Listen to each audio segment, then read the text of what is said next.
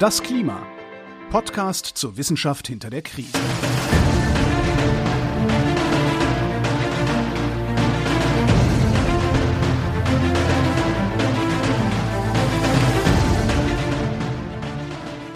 Hier ist das Klima, der Podcast zur Wissenschaft hinter der Krise. Wir lesen den aktuellen Bericht des Weltklimarats und wir erklären den aktuellen Stand der Klimaforschung jeden Montag mit Claudia Frick und Florian Freistetter.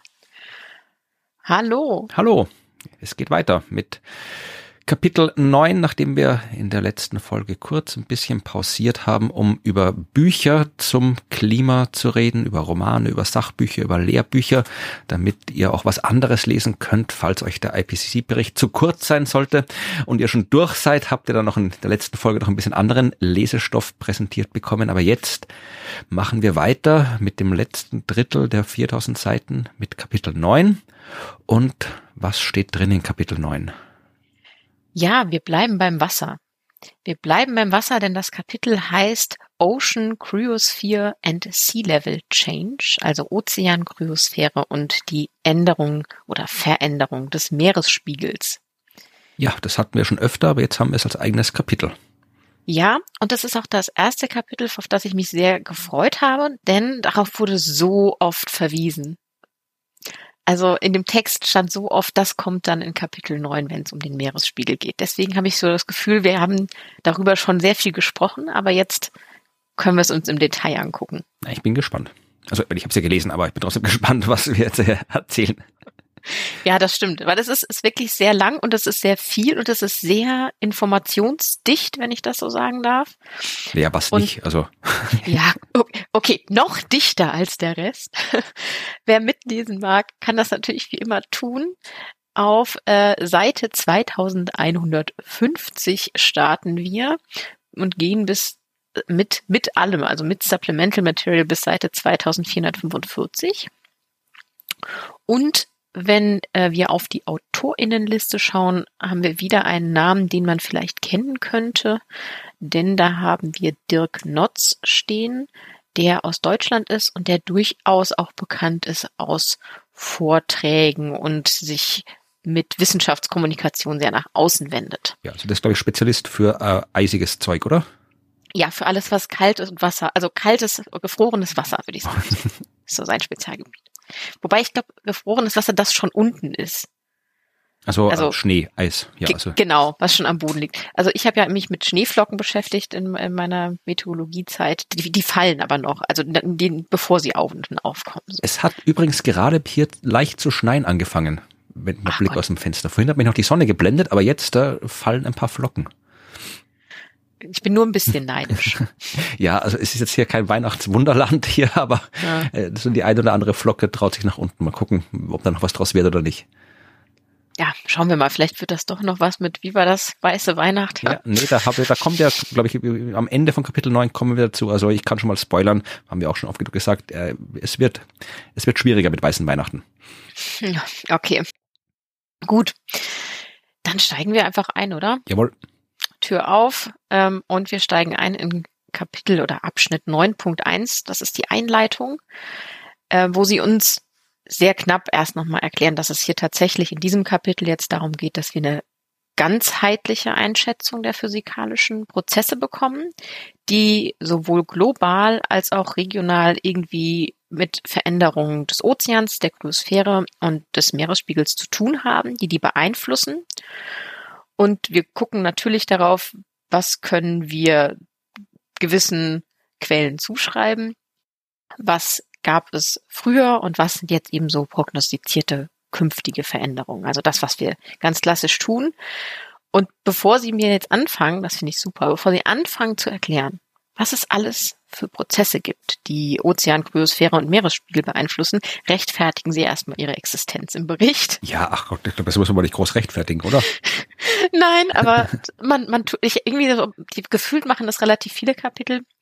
Ähm, ja, und sie sagen also auch ein bisschen mit dem Kontext, es gab ja diesen großen Bericht zu Ozeankryosphäre, ähm, dieser SROCC-Bericht. Genau, der Sonderbericht, der ja auch eigentlich noch zum äh, sechsten Sachstandsbericht dazu gezählt wird. Genau. Und sie wollen sich da so ein bisschen, also ich glaube, sie haben sich da so ein bisschen abgegrenzt und deswegen das begründet, weil sie eben sagen, dass es tatsächlich seit diesem Bericht ähm, neue Erkenntnisse gibt und dass sich tatsächlich eine, eine zeitliche und räumliche Zunahme vor allem der Beobachtungen im Ozean der Kryosphäre ergeben hat. Also es gibt einfach mehr Daten. Und auch, dass sich bei den Modellen einiges getan hat, zum Beispiel, dass es viel höhere Auflösungen in den Ozeanmodellen gibt. Oder solche Sachen, und darüber haben wir in Folge 8 gesprochen. Ich habe es extra nochmal nachgeguckt. Es war Folge 8, dass die Modelle der Version 6, ne, die wir uns immer angucken, dieses ähm, Globe, dieses Model Intercomparison Project 6, dass die ja zum ersten Mal so Eisschildmodelle mit drin haben, die live mitrechnen und nicht mehr offline. Falls du dich erinnerst. Ja, ja, genau. Diese Offline-Modelle. Genau, das ist das, wo man hier so vereinfacht gesagt äh, zwei Sachen getrennt hat. Man rechnet mhm. einmal die Welt und dann die Teile, die man nicht ins Weltmodell hineingebracht hat, die schiebt man dann so extra, äh, bastelt man so extra noch, noch äh, von außen mit rein. Genau. Und da jetzt da zum ersten Mal so bestimmte Teile eben ähm, mitlaufen in diesen Modellen, ist es natürlich etwas, das Sie sich auch in diesem großen Bericht nochmal im Detail angucken und deshalb gibt es dieses Kapitel. Und wenn ihr euch jetzt für die Prozesse interessiert und ähm, mit dem, mit, mit euch meine ich auch mich und dich, dann schauen wir in die Box 9.1. Mhm. Und die ist wirklich zentral. Also wenn man sich die gut durchliest und versucht zu verstehen, dann ist man gut aufgestellt für den Rest des Kapitels. Denn die fangen mit den Basics an. Also welche Prozesse haben wir? Und zwar auf verschiedenen räumlichen und auf ganz verschiedenen zeitlichen Skalen. Und als allererstes, und das musste ich selber lernen, wurde mir erklärt, dass es einen Unterschied gibt zwischen dem absoluten und dem relativen Meeresspiegel. Okay, das überlegen. So, ja, wir haben einen Meeresspiegel. Mhm. Und ja, ne, erklär ja. du, bevor, bevor, bevor du rätst. Ja, ja also äh, tatsächlich ist es so, dass wir, ähm, wenn wir den relativen Meeresspiegel uns anschauen oder die also die relative Veränderung des Meeresspiegels uns anschauen, dann ist das immer die lokale mittlere Höhe der Meeresoberfläche im Verhältnis zum Meeresboden. Ah ja, oh ja, okay, gut, das macht Sinn, ja. Ja, das, da muss man dann so ein bisschen im Kopf behalten, wenn, wenn das quasi wirklich so, das ist die Wassersäule, ne, mhm. die Höhe der Wassersäule. Wenn jetzt jetzt der Boden hebt, ändert sich natürlich auch der relative Meeresspiegel, aber vielleicht ist das keine Änderung des absoluten Meeresspiegels, denn der bemisst sich aus dem geozentrischen Mittelpunkt unserer Erde ne, und dem Abstand zum Meeresspiegel ganz oben.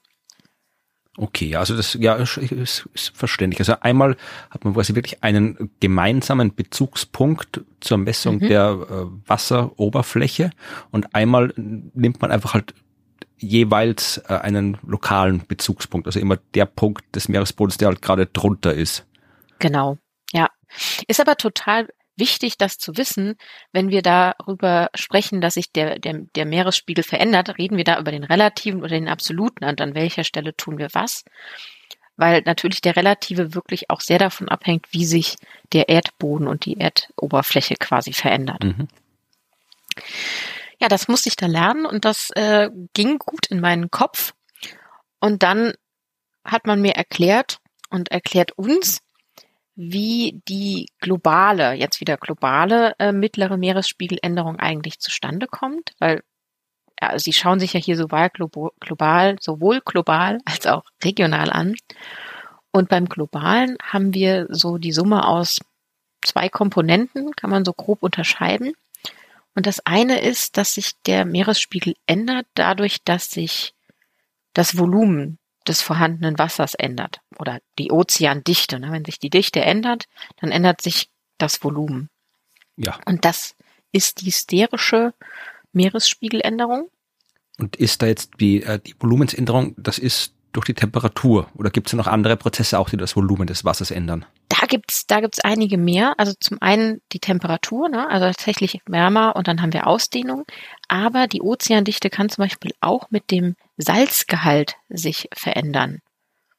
Also das wäre dann die hallusterische Veränderung. Das heißt, wenn wir den Salzgehalt ähm, verändern, verändern wir die Dichte. Wie geht das genau? Also wird äh, je mehr Salz, desto dichter. Ja. Okay. Also und dann, also ne, im Kopf Mhm. äh, ein höherer Salzgehalt, es wird dichter, dadurch verringert sich das Volumen. Ja, ich habe gerade überlegt, ob das in Mhm. welche Richtung das Feedback geht, aber in dem Fall, wenn es wärmer wird, dann kommt äh, schmilzt mehr Eis, dann kommt auch mehr Frischwasser ins Ah, Meer. stopp. Ja, das ist aber die zweite Komponente. Ach, okay. Also wir haben die Volumenänderung, für, also da gucken wir nur auf das, was da ist. Ozeandichte und Volumen verändert sich von Temperatur und Salzgehalt. Und dann haben wir als zweite Komponente die Änderung der Ozeanmasse, also der, eine Volumenzuwachs durch Wasserzufuhr. Okay.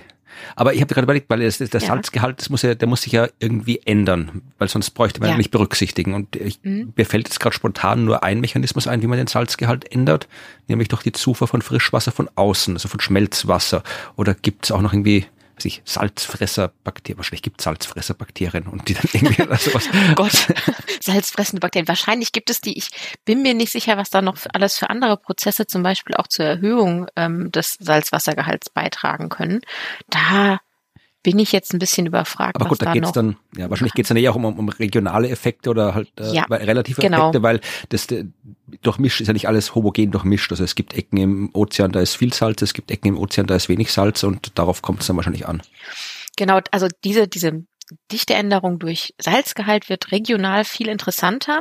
Global ist das total zu vernachlässigen im Vergleich zu dieser thermischen Ausdehnung, die wir haben. Aber Sie erwähnen es natürlich, weil das ein Beitrag ist, auch wenn er klein ist. Ja, also diese zwei Arten, ne, also wir verändern das, was da ist im Volumen und dann wir führen Neues hinzu durch Schmelzen, was dann die eustatische Meeresspiegeländerung wäre. Das sind die zwei Grundmechanismen, wie wir jetzt unseren Meeresspiegel verändern können. Und dann gibt es eine schöne Unterscheidung zwischen global und regional, weil ich dachte mir so, warum sollte sich regional eigentlich überhaupt irgendetwas verändern, anders als global? So, ne, wenn wir so einen Planeten haben und dann, dann muss doch überall ungefähr gleich der Meeresspiegel sein. Ja, ich glaube, das hängt auch vermutlich von der Geografie ab, oder? Ja, und da kommen wir wieder zum relativen Meeresspiegel. Ähm, ich habe, also es gibt noch eine, eine schöne andere Abbildung aus einem anderen Bericht äh, aus vom, ich glaube, das war das Deutsche Klimakonsortium tatsächlich, die wir vielleicht auch in die Shownotes packen können. Da sieht man nämlich total schön so eine so eine Küste im Prinzip. Also man hat Grönland und äh, guckt aus dem Wasser raus und dann geht's recht steil runter, ne? Und das der und dann ist der Meeresspiegel zu sehen. Und man sieht, wo ist der Meeresspiegel und unten drunter ist der Meeresboden. Und Grönland guckt raus und oben drauf liegt ein Eisschild.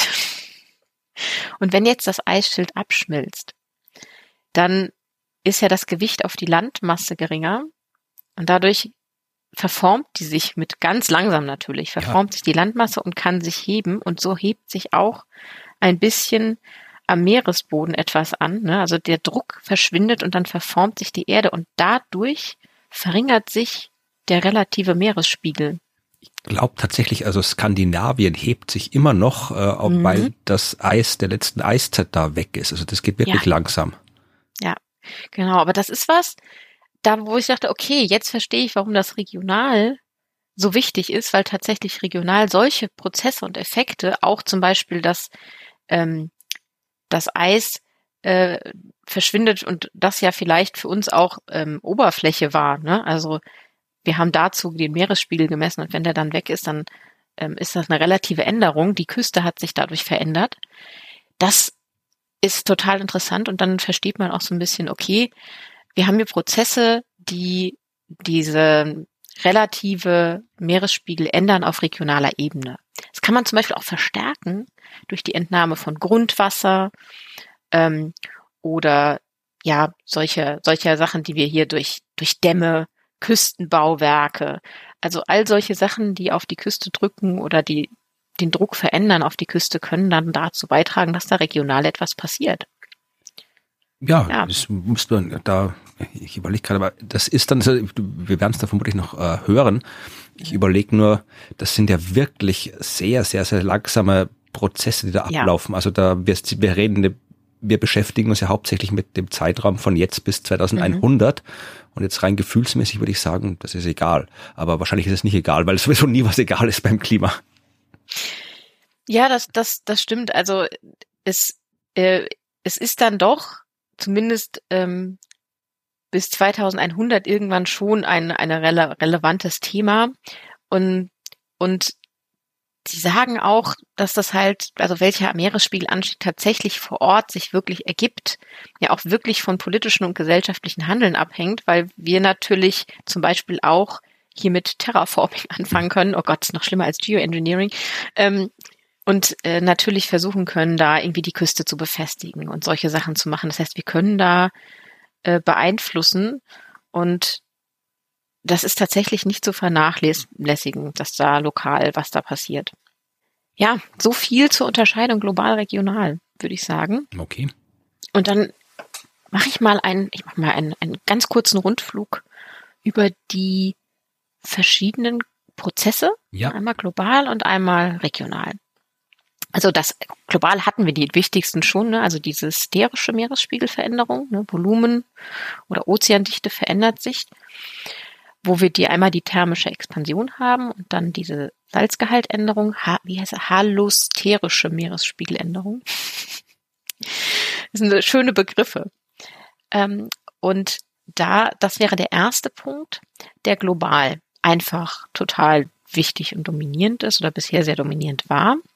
Der zweite Prozess wären das grönländische und das antarktische Eis. Schild. Also wir reden jetzt hier dann wieder von der Zunahme von Masse, also es wird Wasser zugeführt.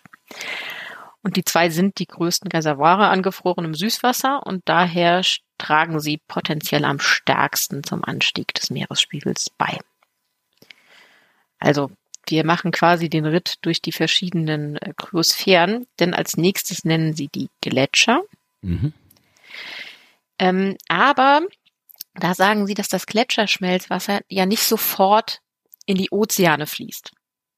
Also die Gletscher sind ja nicht immer direkt am Ozean, das Wasser fließt nicht sofort da rein. Es kann auch wieder gefrieren zum Beispiel oder erstmal die Flüsse speisen, versickern, verdunsten, ähm, sich in Seen, äh, in Seen speichern erstmal. Also das ist nicht so ein direkter Prozess wie ein Eisschild jetzt von Grönland oder der Antarktis. Ja, also wenn ich mir angucke, was da oft für so Eisdinger abbrechen in der Antarktis, die wirklich gigantisch ja. sind, da vermutlich ich würde mich nicht wundern, wenn da, ich, ich müsste mal schauen, was da in der Vergangenheit dann wirklich die, das, das Größte war, was da abgebrochen ist, aber es würde mich fast nicht wundern, wenn da ein so ein Teil schon irgendwie zumindest einen messbaren Meeresspiegelanstieg verursacht. Vielleicht ein halber mhm. Millimeter oder sowas.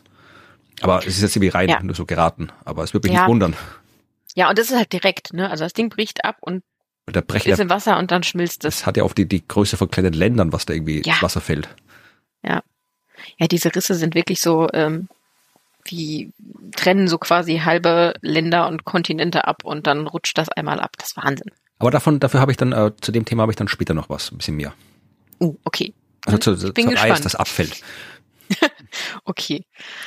Ja, ähm, als äh, weiteren globalen Prozess kommt dann so zum Schluss die Landwasserspeicherung, die dann sowas wie Oberflächenwasser, ne, also Seen, Flüsse, aber auch Bodenfeuchtigkeit, die, den Grundwasserspeicher und den Schnee, den wir, oder du in diesem Fall heute, bei dir hast. Ja, die fünf Flocken machen jetzt, glaube ich, nicht großen Unterschied. Hat schon wieder aufgehört. Ach, schade, okay. Naja. Aber das schließt, also die, die Landwasserspeicherung schließt aber explizit ne, Gletscher und Eisschilde aus, weil die sind ja schon separat behandelt, weil die viel größer sind. Landwasserspeicherung meint alle anderen Aspekte. Und diese Landwasserspeicherung ist etwas, das eben durch die direkten Eingriffe des Menschen in den Wasserkreislauf wirklich super stark beeinflusst werden kann. Ne? Also von Stauseen äh, und Staudämmen, äh, äh Begradigung von Flüssen, Bewässerung. Ne? Also das ist das, wo wir viel Einfluss drauf haben als Menschen direkt. Aber das macht gar nicht so viel aus. Ja, ich wollte gerade ja. sagen, also wenn man, du hast, hast die Zahlen kommen vermutlich dann noch von dir. Also wenn man jetzt wirklich alles schmilzt, was da ist, wie viel das Meer ansteigen würde, da sieht man dann schön, was die Gletscher, was die Antarktis und was mhm. Grönland dafür einen Einfluss hat. Ja, Genau, ich glaube, die Zahlen kommen später alle. Okay, gut. Ja, und Sie sagen aber gerade bei der Landwasserspeicherung noch, das fand ich jetzt noch erwähnenswert, dass man da gar kein einziges Vertrauensniveau zuordnen kann. Also normalerweise kommt ja immer ne hohes Vertrauen, mittleres Vertrauen. Das machen Sie bei der Landwasserspeicherung größtenteils nicht, weil die Prozesse, das sind ja sehr viele verschiedene, die ich gerade benannt habe, da sind sie ähm, sich so im Spektrum unsicher, ne? Also von low ähm, Confidence bis hin zu Very High Confidence ist quasi alles dabei. Und deswegen geben sie für diese Gesamtlandwasserspeicherung kein Vertrauensniveau an, fassen es aber dennoch zusammen. Weil das, also man könnte da jetzt nicht alle einzelnen Prozesse auflisten, das wäre ja auch viel zu klein dann im Vergleich zu den anderen Zahlen. Aber deswegen sollte man sich nicht wundern, wenn später im Bericht dazu kein Vertrauensniveau angegeben wird. Das war's global die großen. Und dann kommen wir nochmal zu den regionalen und mhm. lokalen Prozessen. Da haben wir zum einen die dynamische Veränderung des Meeresspiegels. Äh, das, also da, ähm, ach Gott, das ist, da musste ich mich wirklich anstrengen, das alles nachvollziehen zu können. Da geht es nämlich tatsächlich um die Veränderung des mittleren Meeresspiegels im Verhältnis zum Geoid, das Geoid, das ist ja wieder eine eigene Wissenschaft für sich. G genau. Ich dachte mir, vielleicht kannst du das gut erklären mit dem Geoid. Also ich kann es probieren. Also, man es wirklich, es gibt ja die Geodäsie, das ist einfach im Prinzip die Wissenschaft, eine komplette Wissenschaft, die sich nur mit diesem Ding beschäftigt. Geoid ist eigentlich so ein Zirkelschlusswort. Also äh, Geoid ist das Ding, das die Form der Erde beschreibt. Und wenn man wissen will, wie die Erde ausschaut, dann schaut sie aus wie ein Geoid. Und wenn man wissen will, wie ein Geoid ausschaut, dann wie die Erde. Also äh, in erster Näherung denken wir die Erde uns ja als Kugel, was nicht stimmt. Äh, in zweiter Näherung kann man die Erde sich so als abgeflachte Kugel denken, die so ein bisschen zusammengedrückt ist. In dritter Näherung als abgeflachte Kugel, die um den Äquator noch so eine kleine, kleine Wulst, so einen kleinen Schwimmreifen hat, weil sie am Äquator ein bisschen äh, ausgedehnt ist. Äh, das hat alles damit zu tun mit der Rotation der Erde und solchen Sachen. Aber das sind dann alles immer nur Näherungen und wenn man sich genau anschauen will, dann muss man wissen, wie die Masse der Erde tatsächlich verteilt ist, weil die Erde ist ja nicht homogen, die ist ja nicht durchgehend komplett und auch nicht äh, dieses äh, Schichtenmodell, das wir immer haben, also in der Mitte eine Eisenkugel, also eine Metallkugel, dann außenrum flüssiges Metall, dann äh, hier der Mantelgestein, dann Krustengestein, also das ist schon so, aber natürlich auch das ist nicht homogen. Das heißt, es gibt Ecken in der Erde, da ist ein bisschen die Massendichte höher, es gibt äh, Bereiche innerhalb der Erde, da ist ein bisschen die Massendichte ein bisschen geringer und das natürlich äh, beeinflusst äh, die Form, weil die Erde zieht sich ja unter ihrer eigenen Masse und der, ihrer eigenen Schwerkraft zusammen und daraus entsteht eben eine annähernde Kugelform, aber keine exakte Kugelform. Und äh, man kriegt halt dann eine Form, die halt dort, wo viel Masse ist, da ist die gesamte Masse ein bisschen näher am Erdmittelpunkt. Dort, wo die Dichte geringer ist, da ist die Masse ein bisschen weiter weg vom Erdmittelpunkt und darum bekommt man eben so eine unregelmäßige Form, die zu vermessen sehr schwierig und aufwendig ist. Und äh, die Form, die dann daraus entsteht, das ist das Geoid und man kann sich das im Internet anschauen.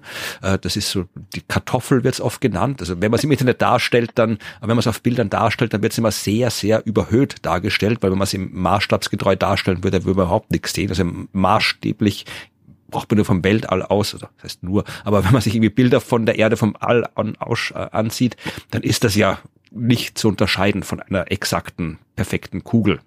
Aber wenn man es dann eben wissenschaftlich exakt äh, in dem Diagramm aufzeichnet und das entsprechend überhöht, dann kriegt man eben so eine kartoffelige Form. Und äh, diese kartoffelige Form, das ist das Geoid. Es heißt das Geoid? Ich habe keine Ahnung. Okay, ich, hab, ich auch nicht. Ich dachte, es wäre jetzt der Geoid, aber ich habe keine Ahnung. Ich habe keine Ahnung, das heißt ja auch ja, die Erde, das Geoid. Geoid, Substantiv, Neutrum, das. Das Geoid. Oh, siehst du, wieder was gelernt. Gut. Also das Geoid. Und äh, um das jetzt wieder zurückzuholen, also vielen Dank für die Erklärung, denn das er erleichtert es mir jetzt nochmal. Die dynamische Veränderung des Meeresspiegels kommt durch die Zirkulation und durch Dichte bedingte Veränderungen im Ozean zusammen. Die erkennt man aber nur regional als unterschiedlich, denn per Definition hat der, ähm, der quasi der mittlere Meeresspiegel im Verhältnis zum Geoid eigentlich den Mittelwert Null. Okay. Global null. Weil es ja der Form des Geoids folgt. Das stimmt. Also so kann man übrigens auch das Geoid oder die Form der Erde vermessen und nicht nur bei der Erde, auch bei anderen Planeten geht das. Also da hat man jetzt keine Strömungen von Wasser, die um die Erde fließen, mhm. sondern man kann auch einen Satellit um einen Planeten rumfliegen lassen. Auch der wird ein bisschen stärker angezogen, wenn er gerade wo drüber fliegt, wo die Massendichte hoch ist und ein bisschen weniger stark, wenn er woanders ist. Das heißt, auch der Satellit macht dann keinen Kreis oder keine Ellipse, sondern der hobelt auch so ein bisschen hoch und runter. Also minimal mhm. natürlich, aber man kann es messen. Und so kann man dann, da kann man dann mit sehr viel Mathematik Optik, wenn man die draufschmeißt, kann man dann auch diese Dichteunterschiede im Inneren des Himmelskörpers rekonstruieren. So kann man zum Beispiel rausfinden, äh, wie es im Inneren vom Mars ausschaut, äh, ohne da reinzubohren, sondern indem man außen rumfliegt. Und genauso wie eben die Raumfahrzeuge der Form, vereinfacht gesagt, des Himmelskörpers folgen, gilt das dann offensichtlich auch für die Meeresströmungen und das Wasser. Ja. Und durch die Strömungen, die wir haben, verändert sich dann aber eben regional der, der Meeresspiegel und er weicht von diesem Geoid folgenden Meeresspiegel ab. Global gesehen ist das alles null, aber regional haben wir eben äh, mal mehr Wasser, wo eben die Strömungen hinkommen und sich stauen zum Beispiel und an anderen Stellen weniger. Also äh, sehr faszinierend und äh, wir werden wahrscheinlich noch ein bisschen später nochmal darauf zurückkommen, aber das äh, ist faszinierend. Ich fand das sehr toll und schwer zu verstehen. Und das nächste ist auch wieder eigentlich ein bisschen in deinem Gebiet. Denn sie sagen auch, es gibt auch eine Änderung der Erdgravitation und der Erdrotation.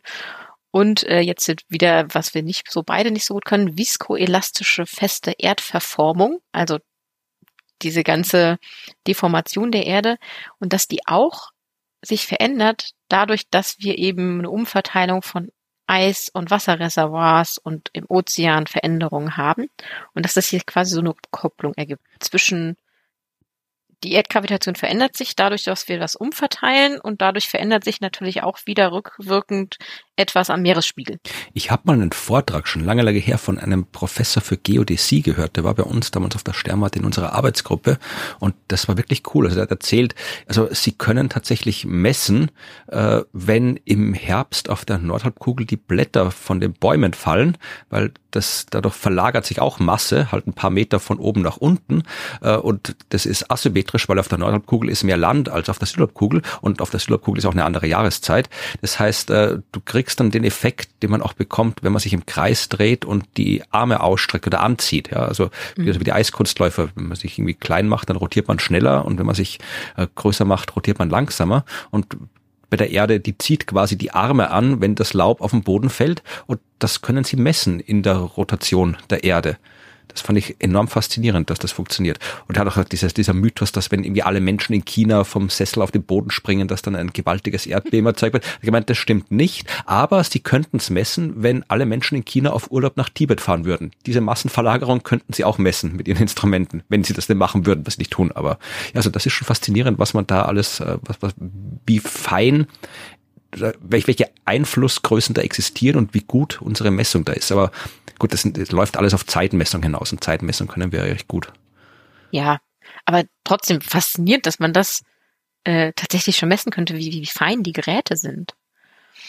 Nächstes äh, Highlight aus den regionalen ähm, ist ein bisschen das, was ich gerade schon eingangs erklärt hatte, diese glaziale isostatische Anpassung, also dass man eine Reaktion auf die Veränderung der Verteilung von Eis an der, auf der Erdoberfläche hat, ne, also dass sich da eine Verformung ähm, bildet. Das ist quasi so eine Massenumverteilung und der Erdmantel fließt dann sehr, sehr, sehr, sehr langsam, viskos ähm, auf ein neues isostatisches Gleichgewicht zu. Und da haben wir quasi so eine Bewegung der festen Erde. Aber es ist natürlich sehr langsam, aber es ist eben ein sehr regionales und lokal begrenztes Phänomen und deswegen hier erwähnt. Wir haben auch noch ähm, lokale Landbewegungen und damit sind jetzt aber Höhenänderungen der Landoberfläche oder der Meeresbodenoberfläche gemeint, die verschiedene Ursachen haben können. Also zum einen so ein klassisches Absinken, ähm, das an der Landoberfläche passiert. Zum, kann aber auch eine Verdichtung sein oder von, von Schwemmsedimenten, ne? also dass dann irgendwie der Boden sich verdichtet durch den Druck und dann sinkt der Meeresboden ein bisschen ab. Ähm, oder wir entnehmen Flüssigkeiten, ne? machen wir Menschen sehr gerne, Gas, Öl, Wasser. Äh, zum Beispiel aus Torfgebieten, so, ne, da führen wir Wasser ab und dann sackt da natürlich der, der Boden ab und da verändert sich was. Und auch das hat dann eben eine tektonische Veränderung der Erdkruste zur Folge. Ne? Ähm, aber das kann natürlich auch krasser passieren und dann reden wir von Erdbeben und Vulkanausbrüchen. Ne? Ja, und vermutlich auch sicher diese Geschichten, äh, wo dann die, mit, wie heißen die, Methankladrate, Hydrate, dieses, äh, diese unterirdischen äh, Bergstürze. Ah, Gasblasen, ja. ja die gibt's ja auch und die, die mhm. haben, ich weiß nicht, ob die werden wahrscheinlich auch mit reinspielen irgendwo. Ja, ich glaube, das fällt unter diese ganzen multiplen Ursachen. Die haben nicht alle aufgezählt, sondern so sehr viele Beispiele gegeben. Das war jetzt nicht dabei, aber ich schätze, das ist genau hier richtig aufgehoben. Das Storica-Ereignis, kennst du das? Mhm, mhm. Das ist irgendwie, hat es eigentlich gar nichts mit dem, mit dem Thema zu tun hier. Die Storica-Rutschung, oder vielleicht hat schon was mit dem Thema zu tun, die hat stattgefunden vor 8200 Jahren. Und da ist tatsächlich diese, diese Gashydrate, das war so vor der Küste von Norwegen, ist da eine gewaltige Menge an äh, Zeug gerutscht. Also man geht davon aus, dass diese Gashydrate, das ist so, so im Eis gebundenes Gas, das dann irgendwie auftaucht, auseinanderbricht, sehr instabil ist und dann, das äh, ist da wirklich ein gewaltiger Tsunami ausgelöst worden und der hat zum Untergang von äh, Doggerland geführt. Das war dieses Land, das zwischen der Insel Großbritannien und dem europäischen Festland. Da war ja früher Land und da haben Menschen gewohnt. Ach. Und das äh, war, also da gibt's heute noch die Dogger Bank, also das ist so eine Untiefe, die man da noch kennt, wenn man mhm. mit dem Boot rumfährt. Aber da früher war das tatsächlich Land und gar kein kleines und da haben Menschen gewohnt und das ist äh, weg durch diese durch diese 20 Meter hohe Flutwelle, die da also gab auch noch andere Gründe, das war schon vorher äh, gab es eben auch klimatische Veränderungen, aber diese Flutwelle vom Storiga-Ereignis, ähm, da sind tatsächlich irgendwie 5.600 äh, Kubikkilometer sind da äh, verrutscht.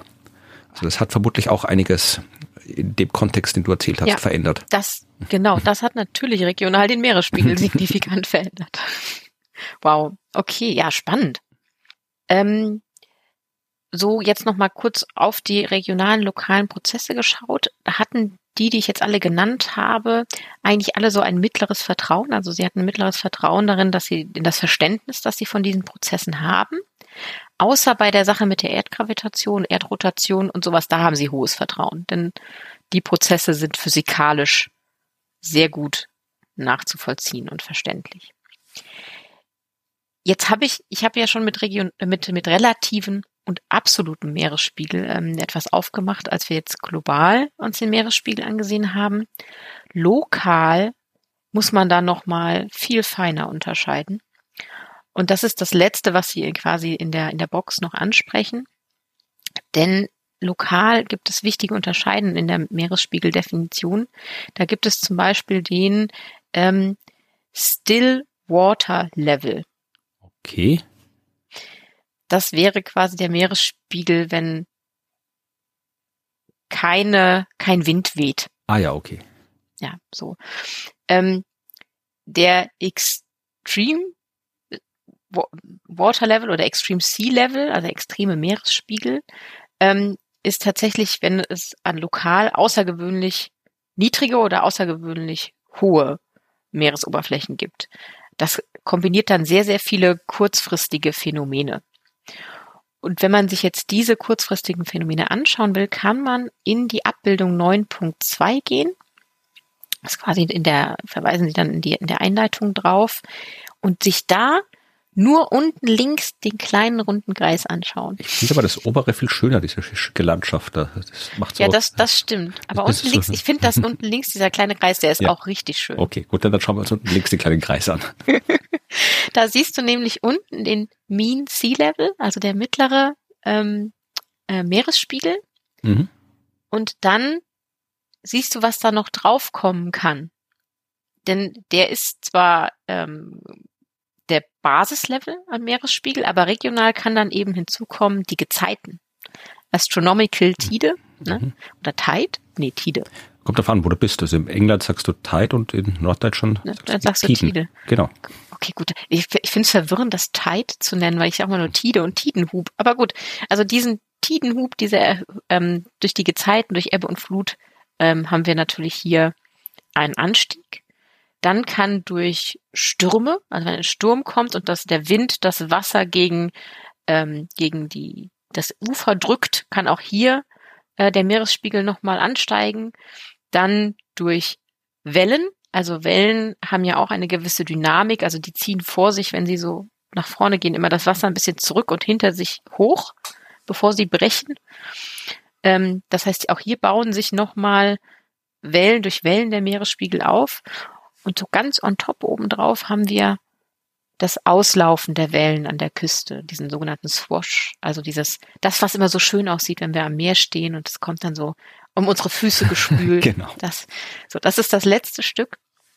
Und das sind alles Komponenten, die regional ähm, beitragen können, dass der Meeresspiegel sich ändert. Und das, da reden wir dann aber davon, dass wir Extreme Still Water Levels haben oder Extreme Water Levels, weil sich hier eben das, was ist maximal möglich an dem Punkt, ne, durch Sturm, durch Gezeiten, also wenn sich das alles aufaddieren würde, was wäre der extremst mögliche Meeresspiegel, den wir da erwarten können. Genau, das ist ja auch das, äh, der Grund oder das äh, Problem, warum äh, viele Länder, so Inselstaaten im Pazifik tatsächlich äh, zu Recht sehr, sehr viel besorgter sind, was die Klimakrise angeht, als vielleicht andere Länder, weil äh, das heißt aber klar, wenn man jetzt irgendwie, werden wir später dazu kommen, wie viel der Meeresspiegel tatsächlich angestiegen ist und wie er projiziert ist, aber wenn man sagt, ja, wir haben jetzt irgendwie so 50 Zentimeter Meeresspiegelanstieg, da kann man sich mhm. denken, ja, was haben die jetzt da die Insel für ein Problem? Die sind vielleicht nicht hoch, aber sind auch noch irgendwie fünf Meter über dem Wasser, da machen 50 Zentimeter nichts aus. Aber wenn man mhm. dann noch denkt, okay, da kommt jetzt vielleicht hier ein Sturm,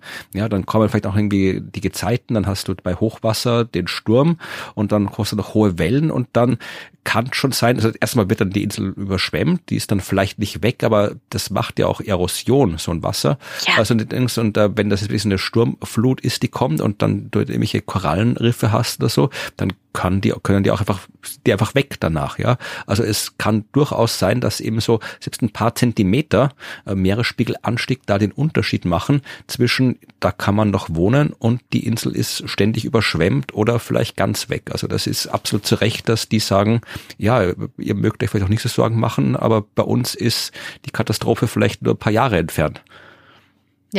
Absolut. Und wenn das regional dann auch noch so unterschiedlich sein kann, ne, durch, durch die anderen Prozesse, die wir jetzt hatten, wenn du dann in einer Region wohnst, wo regional wirklich viel mehr ansteigt als global, und dann hast du noch diese Prozesse da, dabei und hast eben vielleicht hohe Gezeiten oder kommst häufiger in solche Sturmflutsituationen, dann hast du Probleme. Und das hat mir jetzt dieses Kapitel oder diese, diese Box und die Einleitung haben mir das sehr gut verdeutlicht. Und ich hoffe euch auch, dass Meeresspiegeländerungen können durch so viele Prozesse beeinflusst werden und regional ganz, ganz unterschiedliche Sachen hervorrufen und ex viel extremer sein, als wir global vielleicht an, wie du gesagt hast, 50 Zentimetern denken würden. Ja, also die Zahl 50 Zentimeter habe ich jetzt einfach nur aus dem Hut gezogen, ja. aber wir kommen später noch auf die genaueren Zahlen. Genau. Ja, das war's mit der Einleitung. Ja, dann machen wir weiter mit äh, dem zweiten Unterkapitel und das heißt einfach nur Ozeane. Also es, man kann sich schon denken, dass es sehr umfangreich ist. Deswegen werden wir da jetzt auch nur äh, nicht auf alles im Detail eingehen. Ich habe hier mal so zur Einleitung, da können wir jetzt auch mal ein Bild anschauen. Da geht es nämlich um die SST, Sea Surface Temperature, also wie warm ist es Meer, wenn man so den C reinsteckt, oben. Ja, also wie warm ist es da oben im Wasser? Und ähm, da kann man sich die Abbildung 9.3 anschauen, und zwar den ersten Teil. Da sieht man so klassisch, leicht verständlich wieder so eine Zeitreihe von 1850 bis 2100. Wie äh, warm war das Oberflächenwasser früher? Wie warm ist es jetzt? Wie warm wird es werden in Abhängigkeit der verschiedenen äh, Projektionen, die wir haben? Und äh, man sieht also die Abweichung vom, vom normal und normal war halt so das, die klassische Periode, äh, so hier von 1950 rum. Und das hat sich lange Zeit war da keine Abweichung von dieser Nulllinie.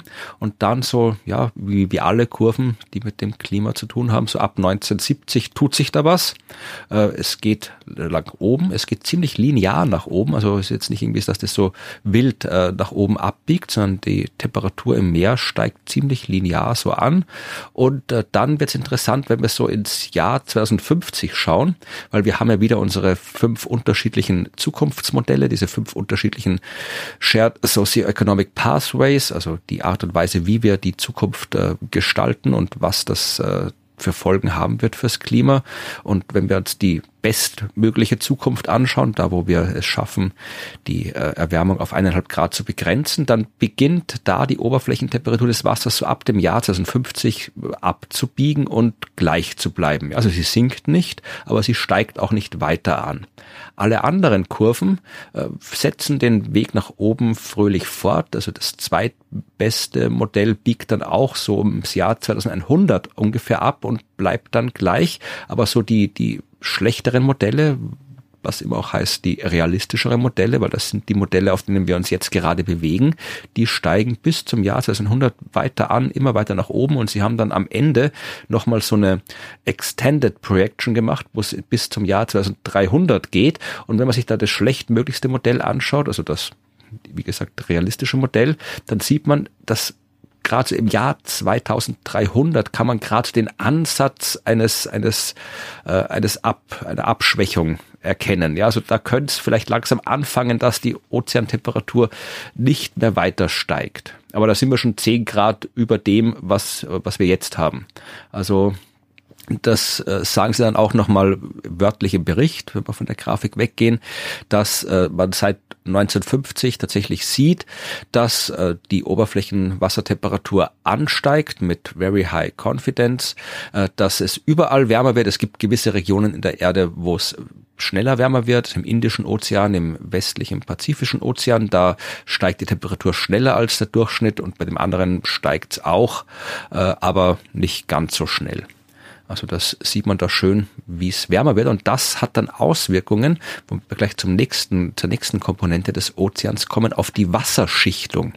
Und da habe ich mich auch noch ein bisschen extra noch informieren müssen, weil ich mir dachte, okay, was haben die mit Wasserschichtung? Warum ist das jetzt irgendwie so relevant, dass sie hier dauernd reden, wie das Wasser da geschichtet ist? Und warum ist das Wasser überhaupt geschichtet? Und ähm, ja, tatsächlich äh, ist das ein interessantes Phänomen, dass äh, ich da zum ersten Mal so richtig, so richtig getroffen bin, dass das Wasser im Ozean geschichtet ist und dass diese Schichtung Auswirkungen auf das Klima hat und Änderungen in der Schichtung Auswirkungen aufs Klima haben. Das war mir alles so nicht bewusst. Da habe ich wieder viel gelernt, denn da haben wir es wieder mit dem zu tun, was du zu Beginn erzählt hast, ja, also von Salzgehalt und Dichte und Temperatur.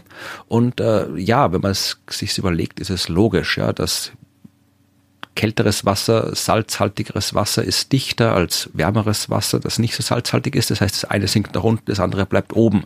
Das heißt, so stellt sich dann eben eine Schichtung ein und diese Schichtung wird stabiler. Und das klingt, als wäre es was Gutes, ist es aber nicht. Mhm.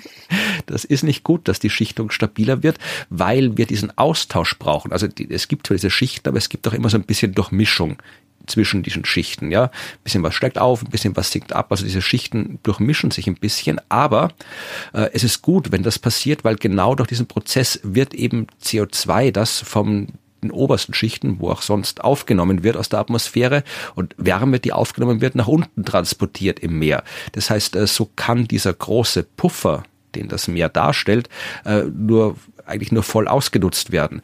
Dadurch, dass die Schichten durch den, durch die Erwärmung viel stabiler geworden sind, kann auch nicht mehr so viel CO2 von oben nach unten transportiert werden und unser Puffer wird auf einmal sehr viel kleiner und die Erwärmung macht diese äh, Erschichtung deutlich stabiler, weil wenn das Wasser oben sehr viel wärmer wird als äh, unten, dann ist dieser Austausch nicht mehr so stark. Dann äh, wird das Ganze ähm, deutlich, äh, ja, wie soll man sagen, weniger beweglich und das führt dazu, da haben wir wieder so einen positiven Feedback. Also die Erwärmung macht die Ozeanschichten stabiler und die stabilen Ozeanschichten sorgen dafür, dass äh, weniger CO2 äh, nach unten transportiert werden kann und dadurch weniger CO2 aufgenommen werden kann, was wieder alles wärmer macht. Also das ist tatsächlich ähm, war viel, viel äh, komplexer, als ich mir dachte, als ich die Überschrift Wasserschichtung gelesen habe. Mhm. Ja, und sie sagen auch äh, hier mit diesen Daten, äh, sie sagen, es ist äh, quasi sicher, virtually certain, dass äh, die Schichtung ähm, im 21. Jahrhundert äh, stärker werden wird. Sie können es aber jetzt mit, nur mit Low Confidence sagen, wie sie das in Zukunft genau diese Mischung da entwickeln wird und weil es auch wieder von ganz vielen regionalen, äh, geografischen, äh, meteorologischen Dingen abhängt. Aber äh, die Schichtung wird stabiler und das ist nicht gut. Dann habe ich noch kurz einen Blick auf die marinen Hitzewellen geworfen und äh, der kurze Blick sagt, äh, es gibt mehr davon. Marine Hitzewellen, das ist halt einfach, wenn es jetzt so wie eine Hitzewelle, nur halt auf dem Meer und äh, die haben sich vermutlich äh, zwischen 1982 und 2016 verdoppelt, die Hitzewellen, die stattgefunden haben. Und äh, man hat hohes Vertrauen, High Confidence äh, darin, dass äh, diese Verdoppelung weitergehen wird und auch äh, die Hitzewellen länger andauern werden. Ein noch kürzerer Blick auf den Salzgehalt, da fand ich den schönen Satz. Dort, wo jetzt viel Frischwasser im Meer ist, wird's noch frischer das Wasser und dort, wo es salzig ist, wird's noch salziger werden im 21. Jahrhundert. Also diese Unterschiede werden noch stärker und noch ausgeprägter werden. Und dann kommen wir zu dem Ding, was ich mir genauer angeschaut habe, nämlich die Meeresströmungen. Die Meeresströmungen, die wir auch schon öfter mal hatten. Wir hatten schon von der atlantischen Umweltströmung gesprochen, der Atlantic Meridional Overturning Circulation oder AMOC, äh, von der auch der Golfstrom, der für uns sehr relevant ist, ein Teil ist.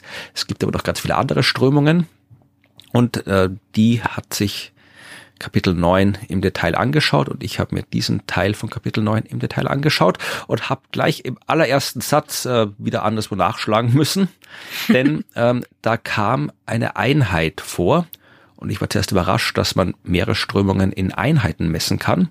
Und dann habe ich gedacht, diese Einheit SV, was ist das Sievert? Das hat ja mit Radioaktivität zu tun. Was messen die da für Zeug? Und dann habe ich mal ein bisschen geschaut und äh, stellt sich raus, es gibt eine Einheit namens Sverdrup. Kanntest du die? Nein.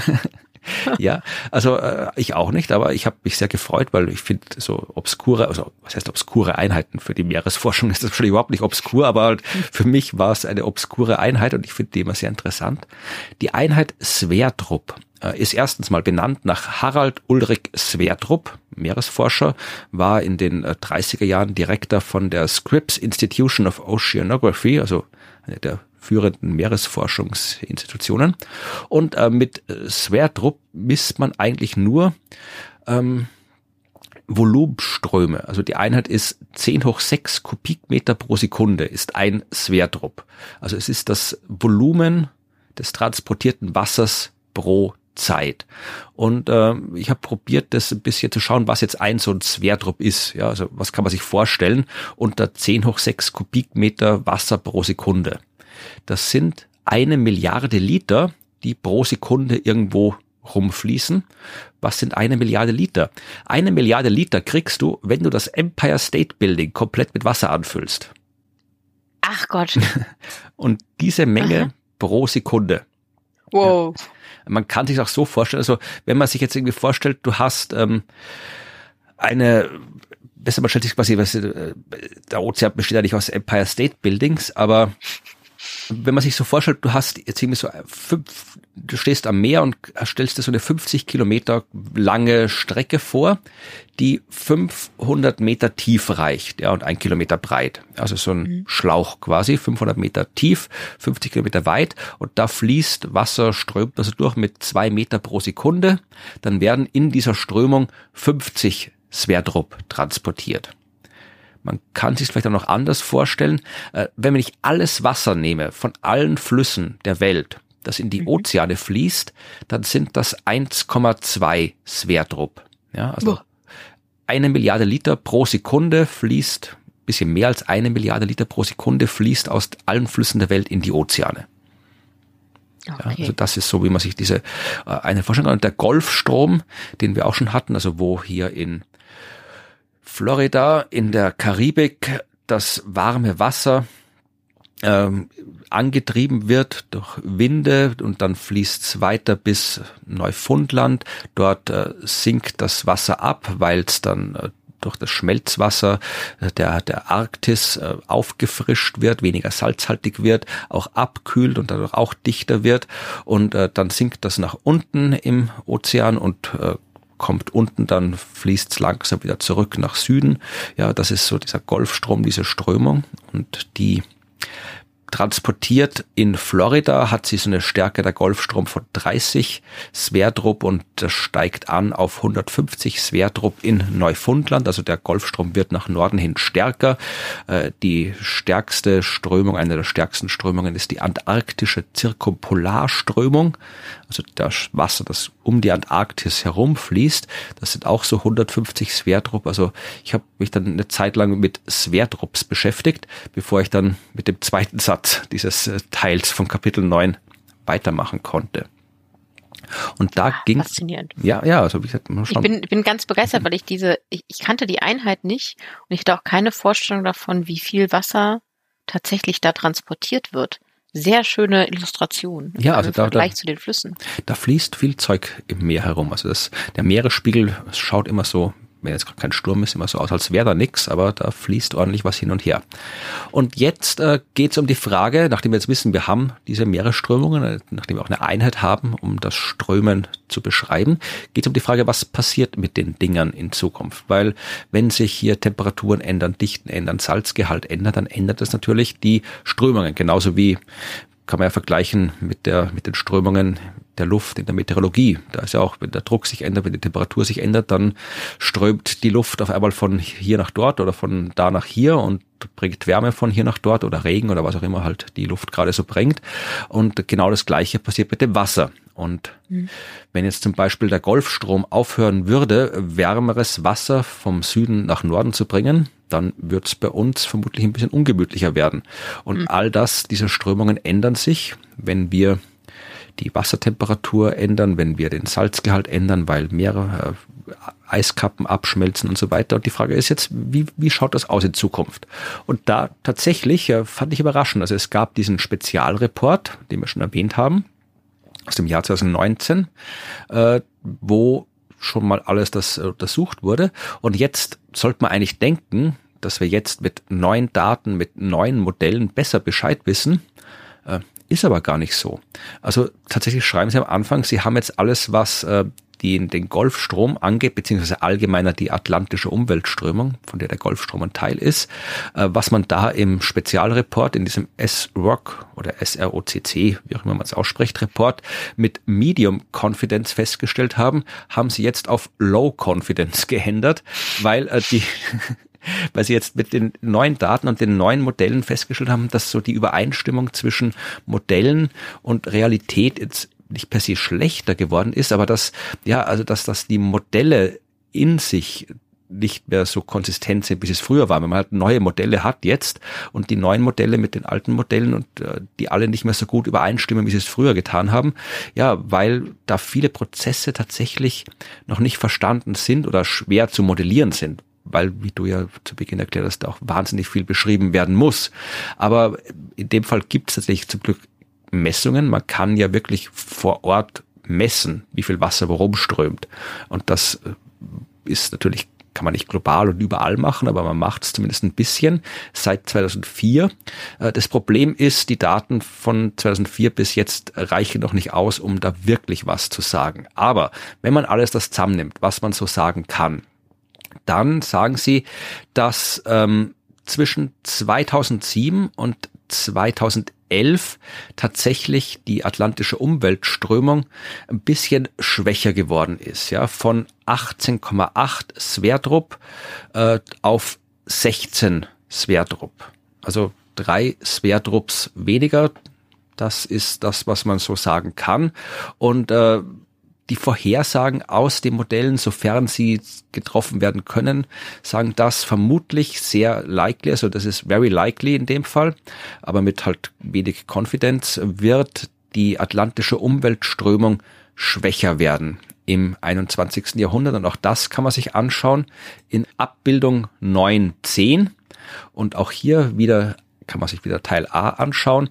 Da sieht man auch wieder eine Zeitreihe, wieder von 1850 bis 2100 und ähm, hier jetzt die Anomalie in der Strömung, auch wieder hier der Unterschied quasi in Sverdrups von früher zu jetzt. Und auch hier bleibt alles so bis zum Jahr 2000 ungefähr gleich, da wird es mal ein bisschen mehr, ein bisschen weniger, aber dann zeigt sich jetzt eben schon seit 2000 ungefähr, so diese, das ist da, wo auch die Messdaten angefangen haben, die konkreten, sinkt so ein bisschen ab die atlantische Umweltströmung, die Stärke der Umweltströmung und die Modelle schreiben halt diesen Trend dann so wie bisschen linear fort. Also es wird prognostiziert, dass diese Abschwächung weitergeht bis zum Jahr 2100, also immer weiter, bis wir dann bei so, ja, im Jahr 2100, je nach Modell, bei minus zwei bis minus zehn Sverdrup angelangt sind.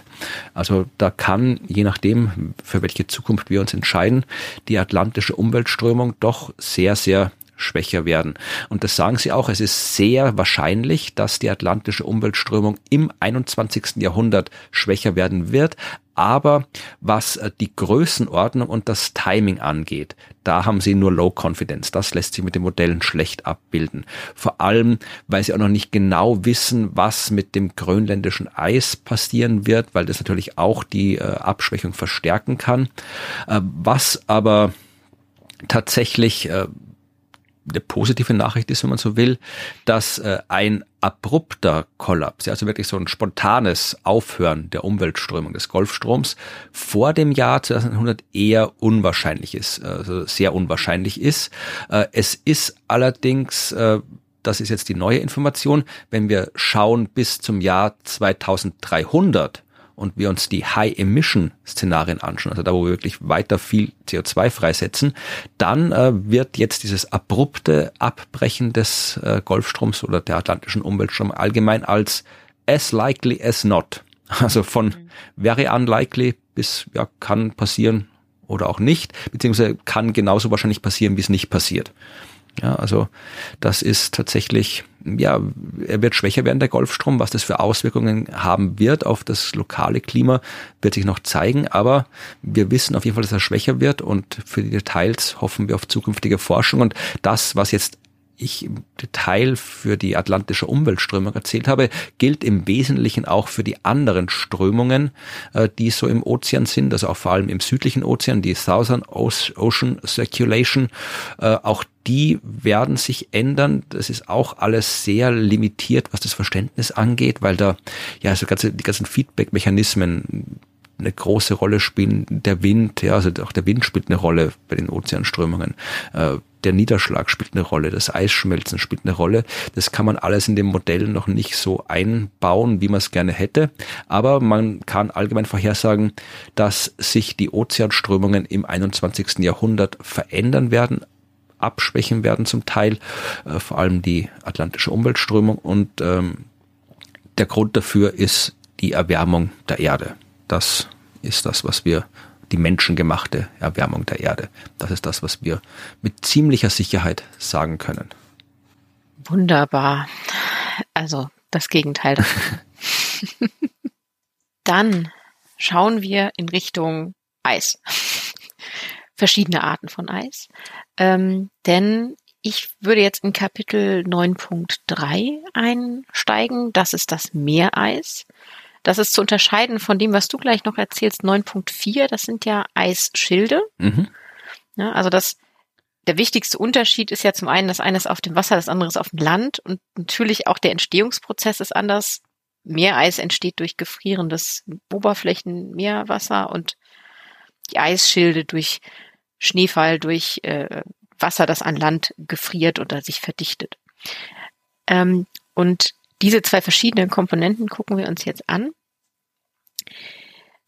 Und spannend fand ich, dass dieses, dieser Abschnitt ähm, direkt anfängt ähm, mit arktischer Meereisbedeckung. Also es gibt so diese zwei Hauptkapitel natürlich arktische und antarktische Meereisbedeckung. Da haben wir ja nun mal das meiste Meereis.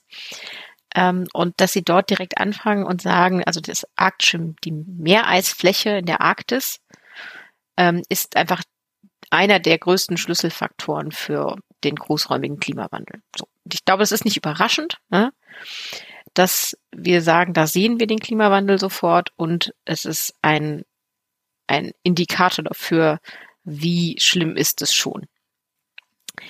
Und seit 1979, sagen sie, ist in jedem Monat des Jahres diese Meereisausdehnung in der Arktis zurückgegangen. Also im Januar seit jeder Januar seit 1979 hatte weniger Eis, Meereisbedeckung als der Januar davor.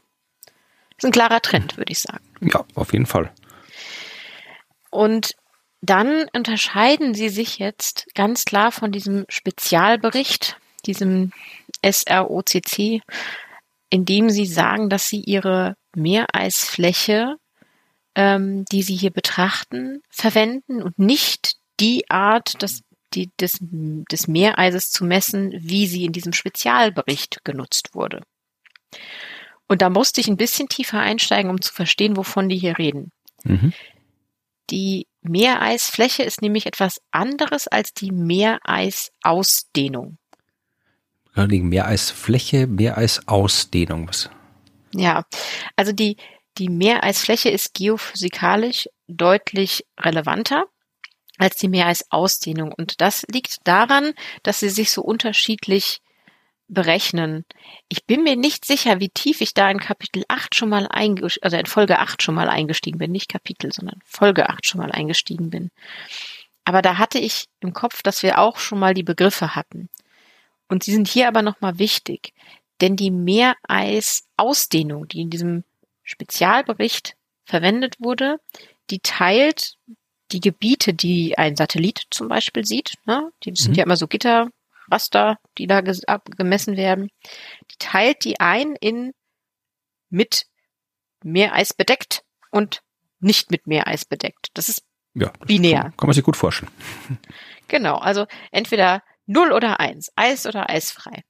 Und die verwenden dafür einen Schwellwert. Also wenn sie 15 Prozent mehr Eis sehen oder mehr als 15 Prozent mehr Eis sehen, dann ist das Eis bedeckt, komplett. Die gesamte Gitterzelle wird als Meereis bedeckt angesehen und wenn sie weniger als 15 Prozent sehen, dann ist das Eis frei.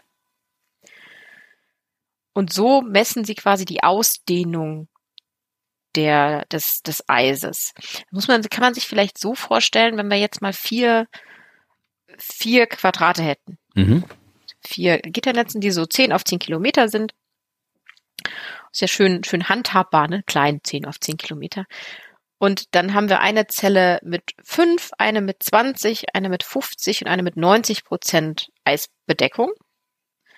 Dann sagt der Meer, die Meereisausdehnung, drei sind mit Eis bedeckt, zu 100 Prozent, hm.